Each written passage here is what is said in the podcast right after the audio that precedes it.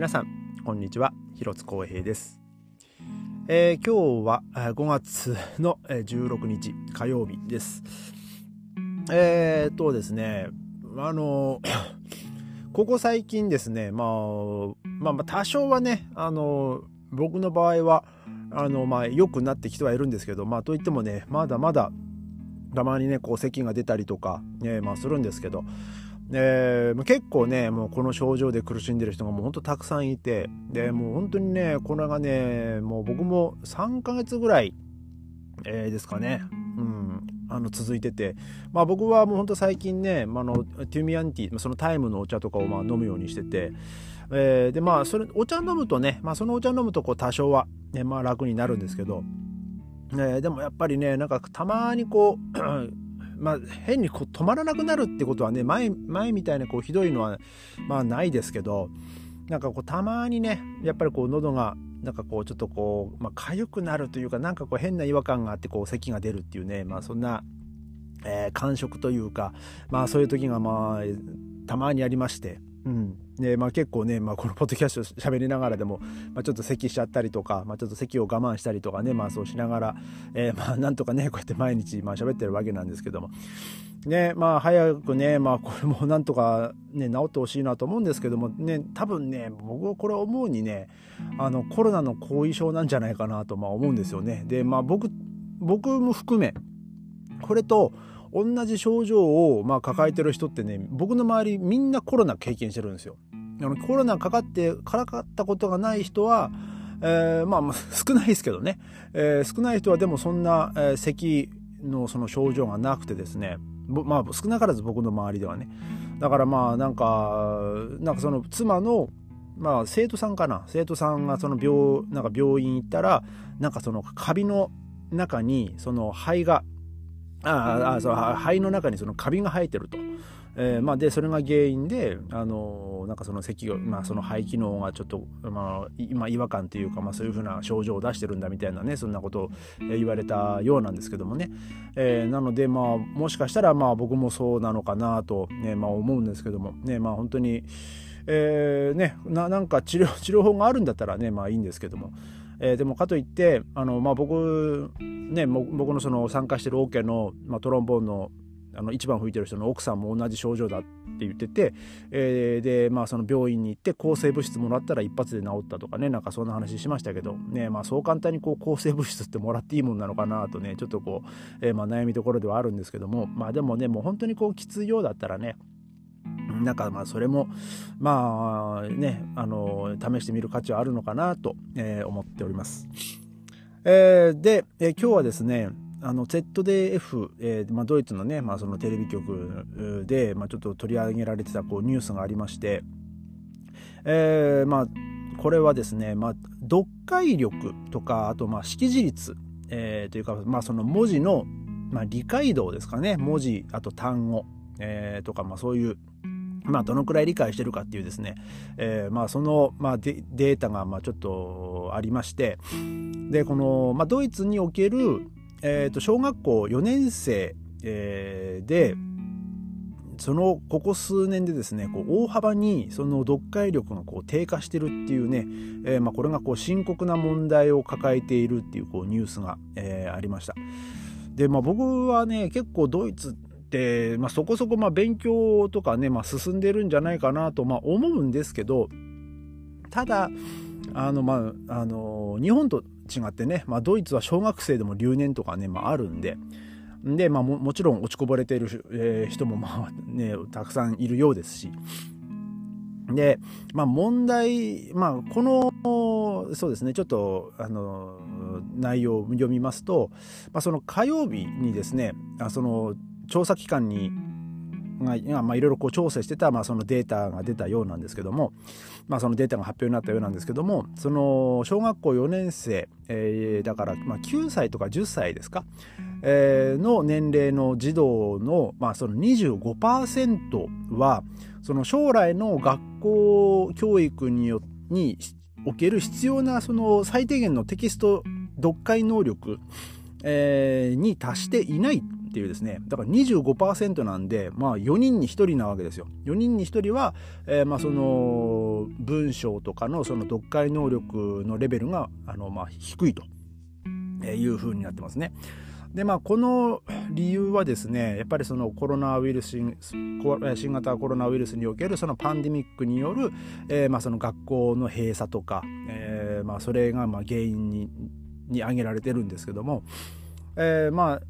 今今の、まあ、例えば小学校4年生の子なんで多分まあその2020年当時ですね、まあ、その学校に入ったばっかりで小学校に上がったばっかりで、えー、そこからまあなかなかこう学校行っての授業ができなかった。で、まあそのまあ、授業もあっても多分オンラインとかね、まあ、そんなんだったと思うんですけど。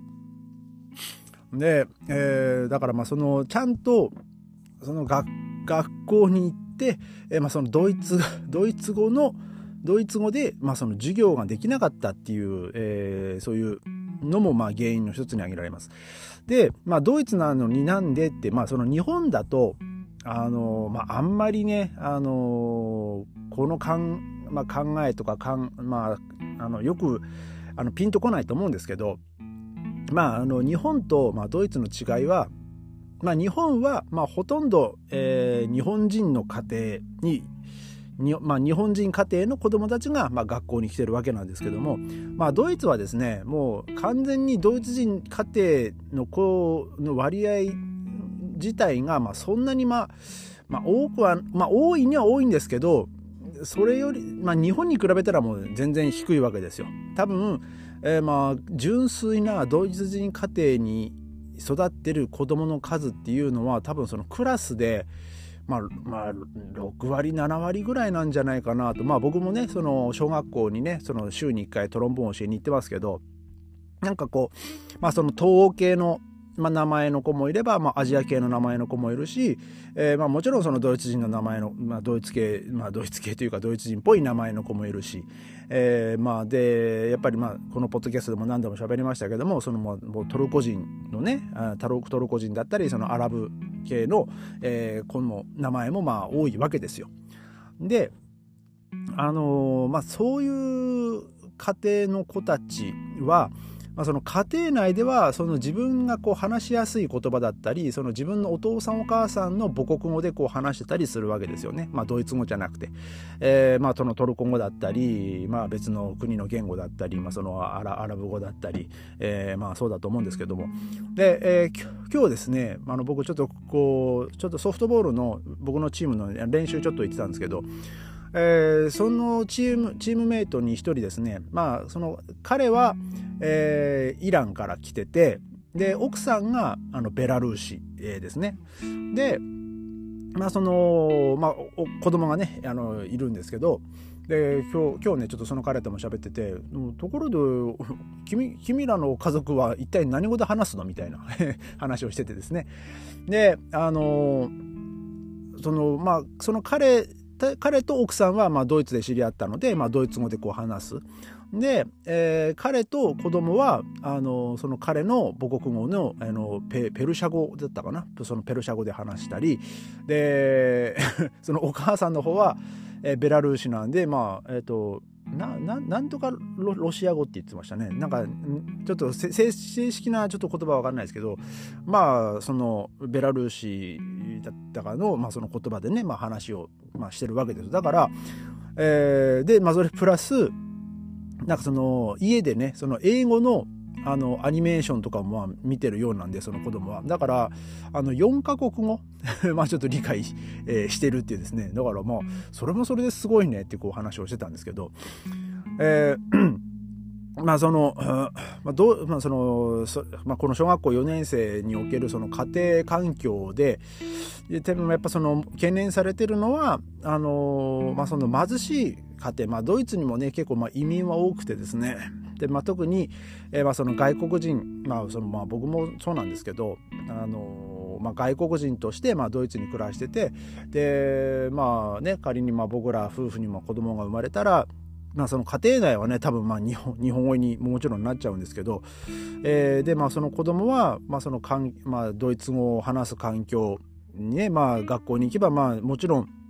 身に身を置くんですけどでもやっぱりそこはですねやっぱその家庭内のまあそういう、まあ、後押しっていうのもまあもちろん必要になってきてあの、まあ、いついつだったかその、まあ、ベルリン、まあ、ベルリンでドイツ全土のあの州州別のねあの学力検査、えー、があって、えー、まあ、それでね結構ねベルリンがちょっと下の方にね、まあまあまあ、今も多分そうだと思うんですけどランクインしてるんですよ。でまあその原因としてはやっぱり、まあ、そのトルコ人家庭の人が多くて、まあ、ドイツ語を理解してないとか、えー、まあその学校行ってもトルコ人ばっかりの地区とかがあって、まあ、そこの学校ではドイツ語じゃなくてトルコ語でもほとんど話されてるみたいなね、えー、まあそういうこともあってだからまあその結局そのベルリンの中でも、まあ、結局その州別で平均取るんだったら、まあ、もちろんあのドイツ語をちゃんとしっかりと理解してる外国人の子供もたくさんいるんですけどででもやっぱりその平均取るとですねやっぱそこがガクンと、まあ、そういう家庭の子はね落としちゃうわけですよベルリンの平均を。でなので、まあ、ベルリンはね、えー、まあそういう学力でも結構下の方にまあ入っちゃったり、えー、してるんですよ。で結構その学校によってもあの人気の学校だったり、まあ、ここだけはちょっと入れたくないなっていう学校もまああるようで。だからまあそこもね結構まあもうなんていうんですかねもうほんと小学校に上がる段階からですねまあもうほんとお受験みたいなね感じになると思うんですけどねまあちょっとそれもそれでなんかちょっとねもうきついなとも思うんですけどねまあ僕はね。まあただ、